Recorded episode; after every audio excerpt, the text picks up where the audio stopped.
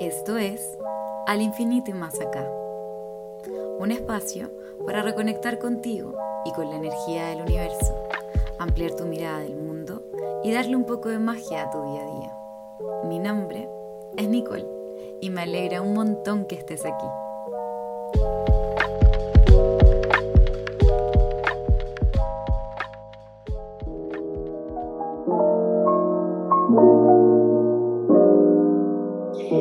Sintiendo mal en este momento? ¿Y para qué? Si podría haber gente que la está pasando peor que tú. Podría ser peor. Sonríe, que con una sonrisa todo se arregla. ¿Cuántas veces escuchamos ese tipo de frases que lo único que hacen es invalidar el cómo nos estamos sintiendo? De eso y mucho más vamos a hablar hoy junto a María Martín de Tu Lugar Sagrado. Ya la escucharon en el capítulo anterior y esta vez eh, venimos a hablar del positivismo tóxico. ¿Cómo estás? Muy bien, Nicole, y totalmente. Al final, esas frases en realidad plagan nuestros días, ¿no? Ese, dicho de si la vida te da limones, haz limonada, ¿no? Que es tan, viejo como, la vida misma, al menos sobre todo em, aquí en España, ¿no? O, ese de tú tranquila, que al final todo se soluciona, pero no te estreses, ¿eh? No te estreses, que cuanto más te estreses, peor es bueno, es verdad que tiene muy buen fondo, es verdad que es algo que se hace desde la mejor intención muchas veces, pero como bien dices, lo que realmente estamos haciendo es invalidar una serie de emociones que tienen una razón de ser dentro de nosotros. Y no se trata de reprimirlas, sino de aprender a gestionarlas. Quería explicarles un poquito de por qué invité a María a hablar específicamente de este tema, y es que ella se dedica a mm, trabajar la sombra, que es como ese lado que tendemos a invalidar o a no querer ver, eh, ya sea por miedo, por desconocimiento, por una serie de cosas que al final hacen parte de nosotros, todas esas cosas malas que nos han pasado o todas esas cosas que consideramos defectos quizá, son parte de nosotros y me parece importante el al menos observarlas y conocerlas, reconocerlas. Totalmente de acuerdo. Al final de lo que se trata, o sobre todo en lo que yo intento centrarme muchas veces cuando hago trabajo de sombra, porque se conocen mucho a los trabajadores de la luz, ¿no? Pero yo tengo que admitir que yo me siento muy una trabajadora de la sombra pero no en el sentido negativo, ¿no? Que muchas veces hay como ese estigma con la parte de la sombra. Tan sencillo como decir, igual que tu cuerpo tiene una sombra cuando le da la luz de frente, ¿vale? Nuestra alma también la tiene, nuestra emoción también la tiene. Eso no significa que sea mala, significa que muchas veces está a nuestra espalda y no la vemos. Y eso muchas veces viene por lo que hemos aprendido, por lo que nos han dicho que está bien o que está mal, por mm, simple y llanamente intentar encontrar el amor de papá, de mamá o de aquellos que nos rodean. Y a nadie le gusta gestionar cuando, sobre todo cuando somos pequeños, que los niños pequeños cuando se enfadan, lloran, están tristes, que hacen mucho ruido, ¿no? Que son como muy alborotadores a nadie le gusta gestionar algo así, ¿no? Entonces siempre decimos que no, que están mal estar enfadados, están mal estar tristes, están mal. O no lo decimos con las palabras directamente, pero sí con nuestras acciones. Porque le decimos a los niños, por ejemplo, es que te voy a dar en el culo como sigas enfadada. Bueno, igual hay que mirar de dónde viene ese enfado, por ejemplo, ¿no? Entonces, eso mismo nos pasa a nosotros al final si nosotros no vemos ese enfado, no vemos esa sombra y la negamos, al final la sombra se termina apoderando de nosotros. Y por eso aparecen muchos de esos estallidos. En el positivismo tóxico, como bien dices, al final lo único que hace es ponerle de nuevo barreras a ese ser que está dentro de nosotros para, para que no terminemos de verlo realmente. Y sobre todo lo más importante, de gestionarlo. Sí, es como, yo soy una persona súper positiva y que, tiendo a, a, ir por el optimismo, eh, tratar de levantarme cuando me siento pésimo. ¿Por qué? Porque en el fondo soy muy sensible también. Entonces, cuando me siento mal, es como que me siento súper mal y casi que estoy en depresión en ese momento que me siento mal. Entonces, eh, mi manera de levantarme ha sido el positivismo. Pero hasta qué punto ese positivismo o esa manera como linda de ver la vida y alegrarnos por aquello que nos hace bien, hace que evadamos, e, hace que, que, ¿cómo se dice? que evadamos, sí, totalmente. Que evadamos, esa, esa, eso que estamos sintiendo, porque más allá de lo que te ha hecho creer la, la sociedad, de que hay eh, emociones malas y emociones buenas, cuando en realidad simplemente hay emociones que transitamos constantemente, al igual que el clima. Eh, yo hablo mucho del clima, qué risa. Eh, pero es eso, es como, como el aire se limpia a través de la lluvia. Y eso es la tristeza que si, que si me tengo que defender, me voy a defender enojada, porque si no me enojo, ¿cómo me defiendo? Y puede ser un enojo desde el amor también, como que no, no hemos sabido ver bien las emociones como tal, simplemente es como, como tú lo dices, si estar triste o estar enojado todo el tiempo es malo, eh, partimos desde pequeños invalidando las emociones de los niños, como, ¿cómo vas a estar? Ay, eres, una, eres un viejo chico eres un viejo amargado, siendo que se siente de una manera y ya. Yo puedo gestionar esa manera en que se siente, conversándolo, tratando de clarificar y cómo lo podemos solucionar, pero para que eso pase, la persona tiene que sentirlo. No puede decir, ya listo, sí, me siento mal, pero se me va a pasar. Sí, totalmente. Al final, eh, es un poco lo que están diciendo. Se trata de conocer, primero, y esta es la parte más importante, porque muchas veces eh, no nos damos cuenta de que no sabemos cómo nos sentimos. Porque hay muchas veces que creemos que estamos enfadados y en realidad lo que nos sentimos es dolidos y nos sentimos dolidos porque estamos tristes o nos hemos sentido solos. Y entonces esa forma de expresar esa tristeza se ha volcado en la ira, ¿no? O se ha volcado en la rabia. Eso para empezar. Lo primero es qué es lo que me está pasando y por qué me encuentro así. Me hace mucha gracia o me resuena mucho realmente. Como dices tú, lo de yo soy una persona muy sensible y cuando me siento triste es como que la tristeza me paraliza por completo, me tumba y mi forma de superarla es ese positivismo, ¿no? Y efectivamente, es que al final que nosotros estemos tristes o que estemos enfadados o que mm, sintamos envidia, que mm, normalicemos el sentir estas, estas emociones. La envidia es normal, la ira es normal, el asco es normal, la tristeza también lo es. ¿Vale? Que sintamos estas emociones, uno nos hace humanos, dos, nos hace ver donde realmente tenemos una herida del alma. Porque si no estuviésemos heridos en esa parte, no reaccionaríamos de esta forma. Porque muchas de las reacciones que tenemos son reacciones defensivas ante lo que está ocurriendo.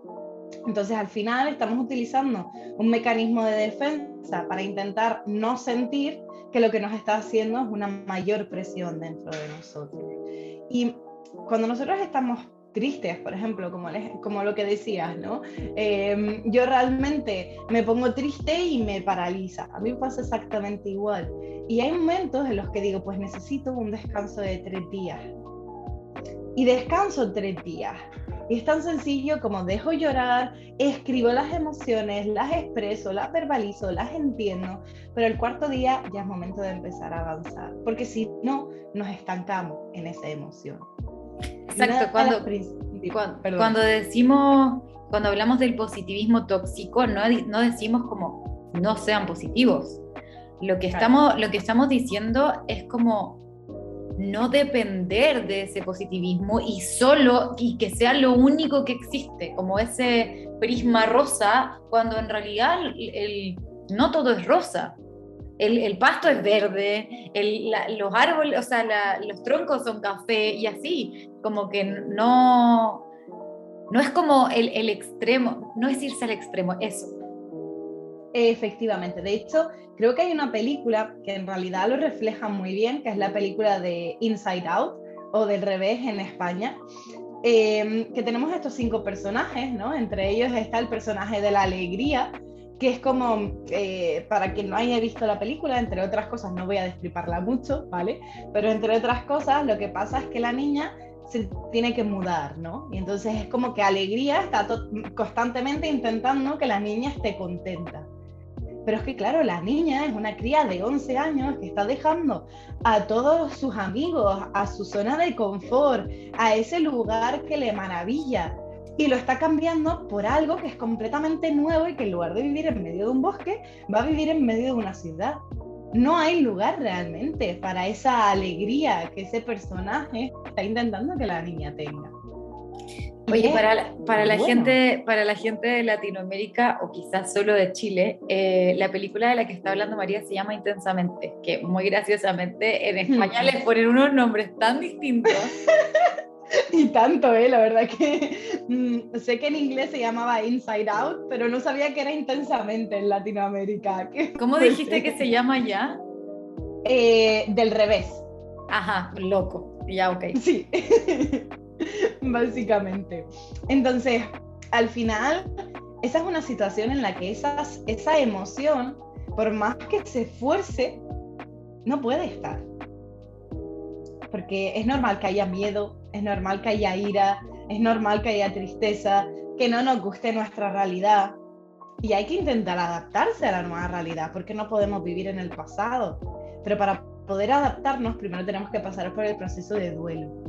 Y justamente esas son las emociones. Y es, que, y es que a eso nos referimos cuando hablamos de transitar las emociones, porque no, no, no podemos, el ser humano no permanece en ningún estado. Es imposible no hay nada permanente en la vida. Estamos en constante cambio, movimiento, evolución. Por lo tanto, eh, el quedarnos en una sola emoción nos lleva a enfermarnos. Como por ejemplo, estas sensaciones de estrés, en, en que estoy como con exceso de presente, la depresión cuando estoy con exceso de pasado, la ansiedad con exceso de futuro, porque cuando me voy quedando en situaciones o emociones, voy hacia, generando, como forzando la vida. Totalmente, al final de lo que tenemos que darnos cuenta es que somos unos seres muy complejos. ¿vale? Muchas veces creemos que somos simples, pero no. En realidad dentro de nosotros pasan muchas cosas.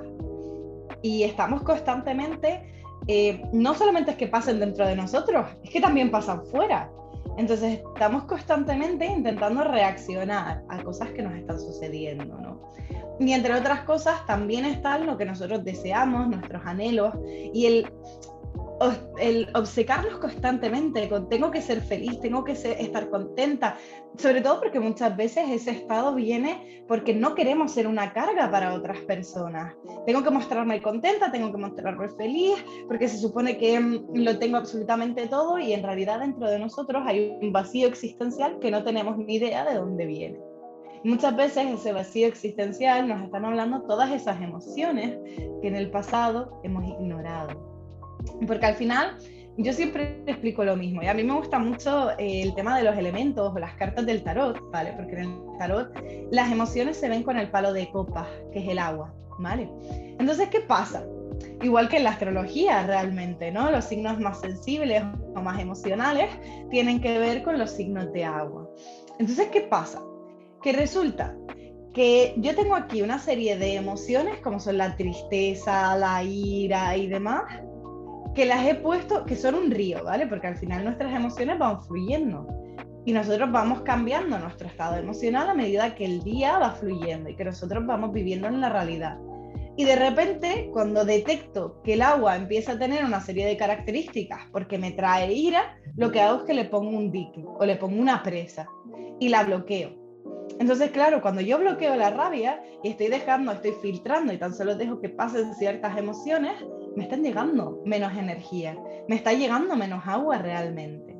Y esa presa cada vez la voy construyendo más alta, porque más tristeza viene, más ira viene, más frustración viene, porque no he expresado todo esto. Entonces, claro, me voy guardando cosas, me voy acumulando cosas, voy encerrando cosas dentro de mí hasta que llega un punto en el que no puedo hacer más alta la presa o la presión del agua la rompe. Y entonces inunda y estalla con absolutamente todo. Y es cuando nos desbordamos y tenemos las crisis de ansiedad, los, los momentos de pánico, estallamos con otras personas. Se trata de saber gestionar y encauzar esa energía. Y para eso, lo primero es permitirnos sentir esa energía, permitirnos sentir esa emoción. Sí, por eso me, parece importante volver a repetir lo que dijiste en un principio, que era como el no saber qué cómo nos sentimos. Porque muchas veces eh, en la vida aprendimos a que una de esas emociones es mala, por lo tanto, no sé, si por ejemplo la tristeza es algo malo o algo que invalida a la gente o algo que te, te hace no poder accionar en la vida, lo evades, pero no lo evades de manera que es como uno no deja de sentirlo. Uno cree que deja de sentirlo porque, porque me quedo callada o me lo llevo para adentro, sino que simplemente lo mete a esta olla de presión que dice eh, María y lo, y lo transformo en otra cosa. Si, por ejemplo, para mí es más válido el enojarse lo más probable es que cuando me ponga triste, y estoy hablando súper de mí en mi situación personal, lo más probable es que como yo no encuentro válido la tristeza, me enoje. Y estoy triste, no estoy enojada, la transformo en otra emoción que yo sí valido. Entonces, esta misma, eh, este mismo río que tú te estabas imaginando, me acuerdo a mí en sesión de coaching, yo siendo la coachee, eh, de, diciéndole a mi coach, yo creo que tengo depresión. Eh, me siento pésimo y en verdad anda, no soy capaz de levantarme. Las mismas, los mismos síntomas que tengo cuando estoy muy, muy triste. Eh, y ella va y me dice como, bueno, ¿y ¿qué es la depresión? Bueno, empezamos a definirlo y tal. Y luego me dice, bueno, ¿y qué te pasa con estas otras emociones? Y empiezo a hablar de las otras emociones y yo llegué al punto de encontrar, eh, antes solo reaccionaba desde el enojo, evadía la tristeza y me enojaba. Y llegué a un punto en que me, cargaba enojarme, entonces simplemente como era más fácil porque la tristeza solo lo trabajo conmigo y no me pongo triste con otra persona al frente, me fue más fácil irme hacia adentro y empezar a explotar porque uno habla, de, uno cuando escucha explotar siente que es una persona que se va a poner muy rabiosa y va a dejarla embarrar. Hmm. Y cuando en realidad yo estaba explotando adentro. Entonces, eh, pensaba que tenía depresión cuando en realidad simplemente no me estaba permitiendo sentir el enojo o, o el miedo incluso que podía generarme algo que me había pasado. No era simplemente que yo estaba triste por eso que me había pasado. Sí, me había pasado algo muy heavy y, y, eso me generaba tristeza, pero no al nivel de tener depresión. Era porque no estaba procesando ni el miedo que me generó la situación, ni el enojo. Porque ¿a quién le gusta que le digan que eres enojón o que eres miedoso? Absolutamente nadie. Entonces, absolutamente nadie. Entonces es muy real eso de eh, esta olla de presión de personas que eh, incluso tienen miedo de cómo reaccionar, como que se enojan a niveles tan grandes que prefieren no decir nada y quedarse con todo el enojo para ellos. Y al final es peor. Está bien, nadie quiere que, que, que explotes y trates violentamente a alguien enfrente tuyo. Por eso es que hay que saber gestionar, como adquirir herramientas para poder gestionar estas emociones que estamos sintiendo. Y empezar a hablar y empezar a, a, a autoconversar con uno para entender eso que me pasa, porque de repente también como que exageramos en, ok, yo digo, ah, ya, me permito sentir, bueno, estoy enojada. Y estoy súper enojada, pero así, niveles violentos. Entonces ahí también estoy como en el otro lado del, de la gestión, como que es como que fuera una, un, vasito demasiado pequeño que cada gotita lo rebalsa. Totalmente. Al final es un poco, mira, con quitando o cambiando el ejemplo de la presa y demás, es como cuando tú sabes que hay algo que tienes que hacer, pero no lo haces. Y vamos a poner que es la colada, por ejemplo. Que sabes que tienes que. La colada es la ropa sucia, ¿vale? ah, ya, ok. Eh, para lavar la, ropa. Efectivamente. Tú sabes que tienes el cesto donde tienes la ropa sucia a rebosar y que tú te sigues poniendo ropa, ¿no? Entonces vas poniendo cada día eh, eh, la ropa ahí una y otra vez. Y está en la parte de atrás de tu mente de, tengo que poner una lavadora, tengo que lavar la ropa, tengo que eh, ponerme a, a, gestionar esto, porque si no me voy a quedar sin ropa y no me va a comer, ¿no? Ese monstruo de la ropa sucia. Y lo sigues teniendo ahí en la mente, pero nunca te pones a hacerlo porque te da pereza, porque mm, simplemente prefieres ignorarlo, pero llega un punto en el que ya no puedes seguir ignorándolo. Porque o bien no te queda ropa o bien ya no puedes entrar a la habitación donde está toda esa ropa sucia, ¿no? Entonces, eso es un poco lo que también nos pasa con todo esto. Y es un poco lo que tú explicabas. Hay muchas emociones que utilizan máscaras. Y no es que utilicen máscaras porque se quieran disfrazar unas de otras, es porque nosotros no les hacemos caso. Entonces utilizan aquella que tiene una energía mayor para poder pararnos, para poder hacernos reflexionar. Y entonces es esa energía la que no podemos ignorar. Es un poco, pues, lo que tú estabas comentando ahora. Al final, una de las partes clave es conocernos y conocernos en todos nuestros estados. Entonces, cuando nosotros tenemos una emoción, como puede ser la ira, que es como la emoción de la que más se puede imaginar uno, ¿no? La cuestión es preguntarnos, ¿por qué estoy enfadada? O cuando hay algo que a lo mejor ha pasado fuera que nos ha hecho enfadarnos, o que hemos hecho nosotros y nos ha hecho enfadarnos, es cuestión de preguntarnos, ¿por qué me he enfadado? ¿Por qué tengo, o mejor dicho, qué reacción está generando en mí? cómo me estoy sintiendo. Y eso, es un ejercicio que de hecho eh, mi compañero tiene, tiene una hija, tiene una hija de tres años, ¿vale? Y yo muchas veces a ella la veo con las pataletas, de cuatro años, perdón, que los cumplió hará poquito, ¿vale? Entonces, claro, está en la época de las pataletas, de las rabietas, de pelearse con el mundo, ¿no? Y es una de las épocas en donde la sombra empieza a coger cada vez más forma, ¿no? Y tú vas viendo como a la niña pues de repente se pone a llorar porque lo que quiere es atención, o se pone a, gritar porque está enfadada. Entonces en el momento en el que tú la paras y le dices, ¿y qué te pasa? Tú ves que la niña no sabe cómo responderte y se queda callada. Entonces empiezas, ¿estás enfadada? Y te dice, no. ¿Estás triste? No. ¿Qué es lo que te ocurre? No lo sé, no sé. Es, su respuesta muchas veces, ¿no? ¿Por qué lloras? Porque quiero eso, por ejemplo, ¿no? O porque quiero esto. Entonces es cuestión de hacer que los niños también vayan verbalizando lo que les está pasando.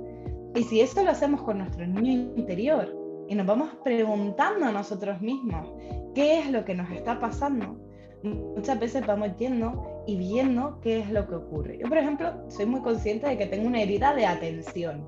¿Vale? De pequeña no tuve esa atención que a mí me hubiese gustado, ¿no? Por muchas razones, pero es una herida que existe ahí. Entonces, claro, yo me doy cuenta de que hay muchas veces que por el día a día, a lo mejor me empiezo, pasa un tiempo y me empiezo a enfadar con mi compañero, ¿vale? O me empiezo como a sentir un poco más triste. Y es como, espera un momento, ¿de verdad estoy enfadada con él? ¿De verdad me siento triste? ¿O es que hay una niña pequeña dentro de mí que no está recibiendo atención? Y me doy cuenta de que la gran mayoría de las veces, cuando yo reviso, a lo mejor esa semana en la que me he estado sintiendo así, todo el tiempo que yo me dedicaba a mí se lo había estado dedicando a otra cosa. Entonces la atención que reclamo es la mía, no la de la otra persona. Eso también es una de las cosas más importantes para mirar. Eso te iba a decir que eh, me, llama mucho la atención en mis sesiones de coaching cuando trabajamos el niño interior, como lo ridículo que nos podemos llegar a sentir, como conectando con ese lado tan infantil porque somos adultos, porque tengo 20, 30, 40, 50, 60, la edad que sea, como que no puedo estar jugando, no puedo estar llorando, no puedo estar haciendo pataletas, cuando en verdad queremos hacer pataletas porque de repente ando idiota y tengo ganas de mandar todo al, cerro y ya, como ya listo, como no quiero trabajar más o ese no me quiero levantar. como que, no sé, está bien. Y, y, yo, al menos yo como emprendedora, de repente tengo mucha lata de levantarme y puedo trabajar desde la cama y me da igual. Eh, pero me doy esos gustitos, como, no sé, de repente estoy haciendo algo enojada, hice todo el día cosas como ordenar y no sé qué, y todo el día y dejé todo mi trabajo de lado. Y entonces como que me doy pequeños premios a este niño, como un chocolatito, o prepararme algo rico, un tecito bacán, como que eh, de esa manera como que me, me, me conecto nuevamente con ese ser que no es tan adulto y que no está preocupado de hacer el aseo, de trabajar, de como que como que nos falta nos falta mucho conectar con, con ese lado de nosotros, como que asumimos que ya pasamos esa etapa y listo. Y es súper importante ese niño interior. Totalmente, porque al final lo que pasa es que muchas veces tenemos interiorizado que las emociones, especialmente la tristeza y la rabia, son de niños pequeños. Entonces, cuando tú maduras... Y el miedo también. exacto, y el miedo. Eh, todo lo que es ira, miedo y rabia hacen y desaparecen de tu vida. Y entonces la vida adulto, y muchas veces eso tiene que ver, porque cuando somos pequeños, como hemos visto a nuestros padres, a nuestra papá, a nuestra mamá, mm, entre comillas, como tirando del carro constantemente, ¿no? Y súper fuertes y pueden con todo y siempre están con una sonrisa. Y nunca los vemos tristes o nunca los vemos con miedo, ¿vale? Enfadados a lo mejor los vemos un poco más y por eso la ira está más normalizada, ¿no? Pero intentan no enfadarse delante de nosotros, ¿vale? Es como que entendemos que eso, cuando crecemos, no lo podemos sentir. Y no, perdonen, nosotros somos niños. Vamos a tener en cuenta que la Tierra tiene millones y millones de años. Y nosotros, como mucho, duramos 100 en esta Tierra. Somos críos. Somos críos de la existencia. Entonces, al final se trata de entender que tengamos 20, tengamos 40, tengamos 60, tengamos 3. Seguimos aprendiendo y seguimos siendo niños. Y podemos y sobre todo hay que intentar sentir y vivir desde esas emociones. Porque cuanto más nos contengamos al final de la vida, más nos vamos a arrepentir de las cosas que no hemos dicho, que no hemos hecho y que no hemos expresado. Ay, a mí me encanta la frase que dice, te vas a morir. Te vas a morir. Mañana te vas a morir. No sé cuándo, pero te vas a morir. Entonces, como dejar de arrepentirnos, qué lindo eso, me encanta, me encanta, me encanta, me encanta. De hecho, eso quería decir. Me parece muy importante eh, que al hablar de este tema no sea un dejen de compartir frases positivas, dejen de, dejen de, pensar en eh, levántate, si duele, levántate, no sé qué. Yo lo que digo es, si te caes, mírate la herida, sana esa herida y levántate con más fuerza porque tú puedes, sí, sí puedes, y sí, y te voy a seguir dando ánimo y, espero que sigan compartiendo esos mensajes positivos, pero no desde el imponer ese sentir positivo, no desde el decir, ay, ya, de nuevo te sentís mal, ay, que ya, que lata. Como, den espacio al otro y escúchenlo porque ustedes también quieren ser escuchados, como que, no sé, eso, eso siento. Mira, la verdad es que estoy completamente de acuerdo contigo y tú sabes que yo lo llevo todo muchas veces a la naturaleza. Y e iba a poner un ejemplo con el amanecer y el atardecer, pero lo voy a poner más con las flores, ya que estamos por aquí en primavera y por ahí casi casi en otoño. Em, vamos a pensar una cosa, las plantas, cuando, sobre todo las flores, ¿no? cuando se van abriendo y los frutos cuando van creciendo, primero se caen. La semilla entra en la tierra van hasta lo más profundo están en la más profunda oscuridad y luego se levantan. Y entonces crece la planta. Entonces, hay momentos en los que nos vamos a caer. Porque la vida es así. ¿Cuántas veces no nos habremos tropezado en, nuestra vida? En hoyos más grandes y en hoyos más chicos, pero siempre nos caemos. Nos vamos a caer. Y hay momentos en los que está súper bien quedarnos en el suelo y a lo mejor mirar hacia arriba y decir, oye, ¿realmente me merece la pena seguir por este camino? ¿Esto es lo que yo quiero? O igual no. Y lo mismo, me levanto y me voy por donde he venido. Me devuelvo. Claro. Y habrá otras veces en las que me levante y diga, pues sí, me merece la pena. Y vas con ella y por, por todas y con más. Entonces, es eso permitirnos, ¿no? Está súper bien ser positivos, ser optimistas y eso es lo bonito. Pero una cosa no quita la otra. Tú puedes estar triste y ser positivo. Totalmente. Eso, una cosa no quita la otra. Oye, em, quería que como cerrar con dos cositas. Una, eh, nombrando alguna de las heridas que se podrían trabajar en la sombra, no profundicemos, eh, sino que simplemente nombrando algunas heridas como para reconocerlas nosotros en esta autorreflexión y quizás entregarle a las personas que nos están escuchando algunos tips para poder guiarlos en este proceso de hmm. trabajar la sombra de alguna manera. Yo te diría que una de las heridas así más importantes que yo muchas veces veo es la herida en el valor propio. ¿Vale? Sobre todo es una herida que está muy asociada a la herida de merecimiento, ¿vale? A, merezco estar feliz, me merezco mm, las cosas bonitas, bonitas que me pasen, ¿vale? Eh, todas estas heridas que tienen con el, el, autovalor, muchas veces, el valor propio, tienen mm, origen en, en grandes ocasiones a que primero nos invalidaron cuando éramos pequeños, ¿vale? O nos sentimos, mejor dicho, invalidados ante lo que estábamos expresando. Y entonces sentíamos que nuestra verdad no tenía valor. Y por ende, nosotros no teníamos valor. Porque no éramos especiales, por así decirlo. ¿no? Entonces, muchas veces estas personas lo que intentan es encajar en la sociedad, porque están buscando tanto la aprobación o el ser merecedores de, que no se dan permiso para, eh, para sentir este tipo de expresiones, ¿vale? O este tipo de emociones. Una de las principales cosas que se puede hacer con este tipo de heridas es primero encontrar dónde está ese origen, ¿vale? Qué fue lo que detonó un poquito esa herida, ¿no? ¿Cuál fue eso que primero nos ocurrió, por así decirlo? Y eso lo podemos hacer mirando nuestra propia historia e incluso nuestra propia historia familiar, ¿vale? Porque hay este tipo de heridas que son transgeneracionales muchas veces.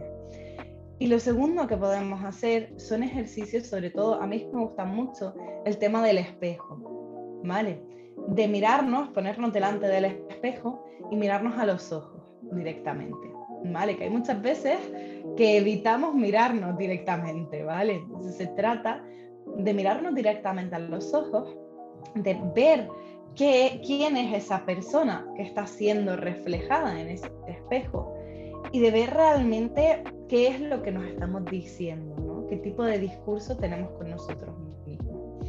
A raíz de ahí, lo que podemos empezar a ver también son nuestros propios logros, por ejemplo, y sobre todo cómo van nuestras propias emociones fluyendo, ¿vale? ¿Qué es lo que opinamos de nosotros mismos? Y empezar a ver qué es lo que realmente se corresponde con la propia realidad, por ejemplo. ¿Vale? Al final todo va a ser como muy personal, ¿no? Pero son como pequeños consejitos. Otra de las heridas que también se suele ver mucho es la herida de rechazo o de abandono, ¿vale? Entonces, una de las cosas que tiene de peculiar esta herida es que cuando nosotros nos sentimos rechazados o que nos van a retirar el amor, por ejemplo, atacamos a la otra persona. Y atacamos de la forma que sabemos que le va a doler más. Porque antes de que nos rechacen, rechazamos. ¿Vale? Entonces es como que, entre comillas, creemos que duele menos, por así decirlo. ¿Vale? Se trata sobre todo en este caso de ver qué es lo que nos está haciendo de espejo la otra persona, ¿vale? ¿Qué nos está reflejando? ¿Qué tipo de comportamiento interior estamos rechazando realmente? Y mm, por último, por ejemplo, una de las heridas que también eh, me parecen muy, muy importantes es la herida de la comunicación, ¿vale? O de la expresión. Cuando sentimos que nosotros no nos hemos podido expresar libremente, esto también coarta mucho nuestra expresión interior, ¿vale? Y por esto, mm, al final, uno, no somos honestos con las personas que nos rodean, pero más importante todavía, no somos honestos con nosotros mismos. Y eso sí que puede generar muchos conflictos. Para estas personas, sobre todo, una de las principales cosas que podemos hacer es escribir las emociones que tenemos. Y por último, es que me acaba de venir una herida que es muy, muy potente, es la herida de pertenencia. Cuando hemos sentido que dentro de nuestra propia familia no habían unos vínculos que realmente nos, nos estuviesen ligando a ellos, ¿no? Hay personas que se sienten extraños dentro de su propia familia y eso es una herida de pertenencia a la tribu. Para estas personas lo mejor es trabajar sobre todo con lo que sería el primer chakra, ¿vale? Porque es el chakra que nos enraiza a la tierra. Y muchas veces esta, esta gente son personas que se dedican a viajar o a salir, están como en constante movimiento buscando un hogar realmente. Entonces es importante reconocer dónde está esa herida de pertenencia, por qué, y ver realmente con, con ojos objetivos, y esto es lo más complicado, qué es lo que ha pasado realmente con nuestra propia familia. Si realmente hemos estado mirándolo, entre comillas, de una forma objetiva o ha habido cierto prisma subjetivo dentro de cómo recordamos las cosas, ¿no? Entonces es importante hacer ejercicios de perdón en el seno familiar, ¿vale? Estilo ponopono, por ejemplo, o frases eh, de, ese, de ese estilo, ¿vale? Serían un poco las heridas, así que yo considero que son más comunes según, lo, según mi experiencia y mm, que también he visto bastante. Oye, em, ¿y qué pasa si es que tengo, siento que tengo todas estas heridas? te escucho y reconozco todas estas heridas y digo, ya, ok, voy a seguir todos los tips que me dio. Eh, como, ¿qué hago? ¿estoy, mal si tengo todas las heridas? ¿Cómo, ¿Cómo me puedo sentir?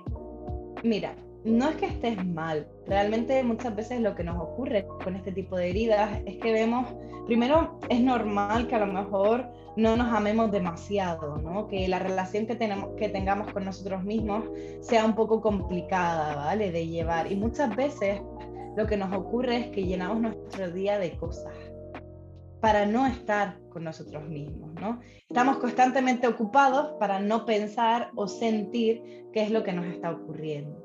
Y por eso una de las mejores cosas que podemos hacer es ver cómo nos sentimos en total quietud si no somos capaces de pararnos un momento, dos minutos más que sea, sin ruido, sin música, sin absolutamente nada de nada a nuestro alrededor, ¿vale? Simplemente sentarnos un momento a respirar tranquilamente, como si fuese un ejercicio de meditación. Y enseguida estamos, tengo que hacer esto, tengo que hacer lo otro, tengo que tal, tengo que cual, ¿vale? Y no somos capaces de escucharnos es porque hay algo que estamos intentando ignorar muchas veces, ¿vale?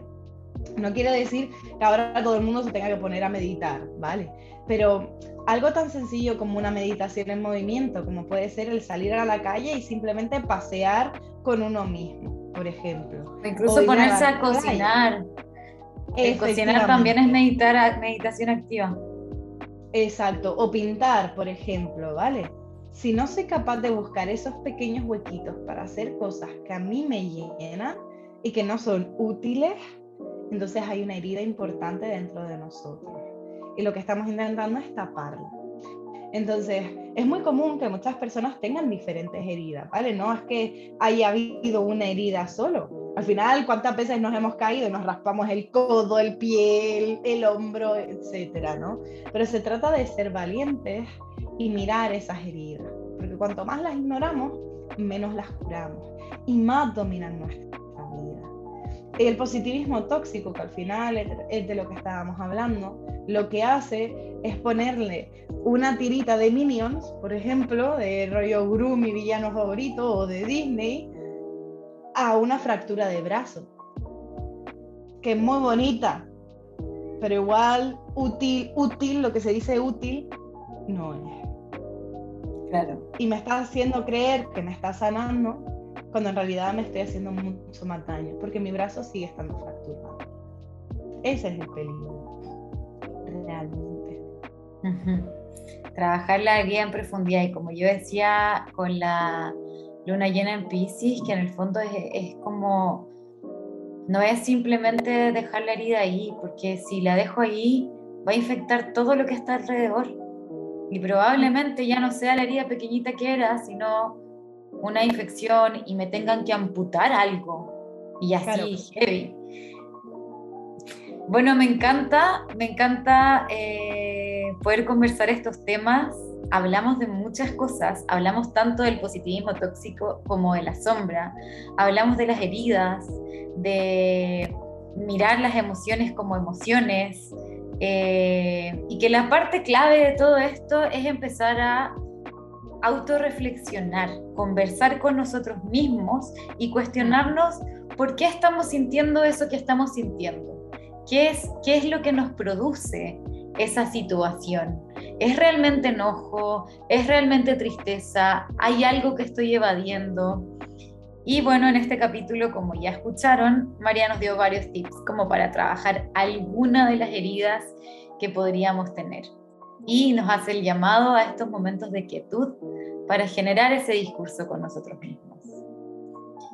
Me encanta eh, toda esta información que entregaste. Eh, me hace volver a, notar que sigo teniendo cosas que trabajar, eh, buscar la manera y bueno, quienes quieran trabajar con María, hablarle directamente a su Instagram Conmigo pueden trabajar el tema de las emociones y el cambio de perspectiva, pero la sombra como tal, ella es una de las expertas que yo recomendaría. Muchísimas gracias, Nicole, de verdad. Y al final, al final el trabajo, por ejemplo, con la sombra o con las heridas, es algo que siempre va a estar, dura toda la vida. Se trata de integrar a la sombra, a las heridas y a las emociones, como tú mismo, como tú misma dices, a nuestro día a día. Y es tan sencillo como decir, ¿por qué esto? ¿Por qué esto? Y te das cuenta de que a mí muchas veces que yo me doy cuenta de que es mi niña interior la que se cruza de brazos y dice, pues ahora me enfado y no respiro, ¿no? Y es como tranquila, vamos a ir gestionando todo esto, ¿no? Claro, pero es trabajar esa, ese, ese aceptar eh, esa niña que está ahí pataleando. Efectivamente. Se trata de aceptar también que, bueno, eso es parte de nosotros y que qué sería la vida sin, sin tener estas pequeñas cositas. Y bueno, es eso, que hay millones de maneras de trabajarlo. Como les decía, mm. pueden trabajarlo desde la sombra, desde la liga con María o conmigo, eh, desde sesiones de coaching y aprender a cambiar la perspectiva tanto de las emociones como de eso que me pasó o de eso que me hicieron creer. Eh, y puede ser, hay millones de opciones más hay psicólogos, hay terapeutas holísticos, terapias alternativas, canalizaciones, tarot y un montón de cosas. La idea es que siempre vean la forma que más les resuena. Lo más importante es que escojan la herramienta que realmente les haga conectar con su, alma. Exacto. Bueno, eso, muchísimas gracias por este episodio y espero que si es que hay algún tema que quieran profundizar, que nos escriban a mí o a María por Instagram o en este mismo video de YouTube para poder saber en qué nos falta profundizar porque es, da para mucho. Así que eso. Y tanto. bueno, muchísimas gracias Nicole por invitarme una vez más. Y nada, de verdad que ha sido todo un placer. Así que a por ello a vivir las emociones, que para eso están, hombre. Buenísimo, que estés muy bien. Igualmente.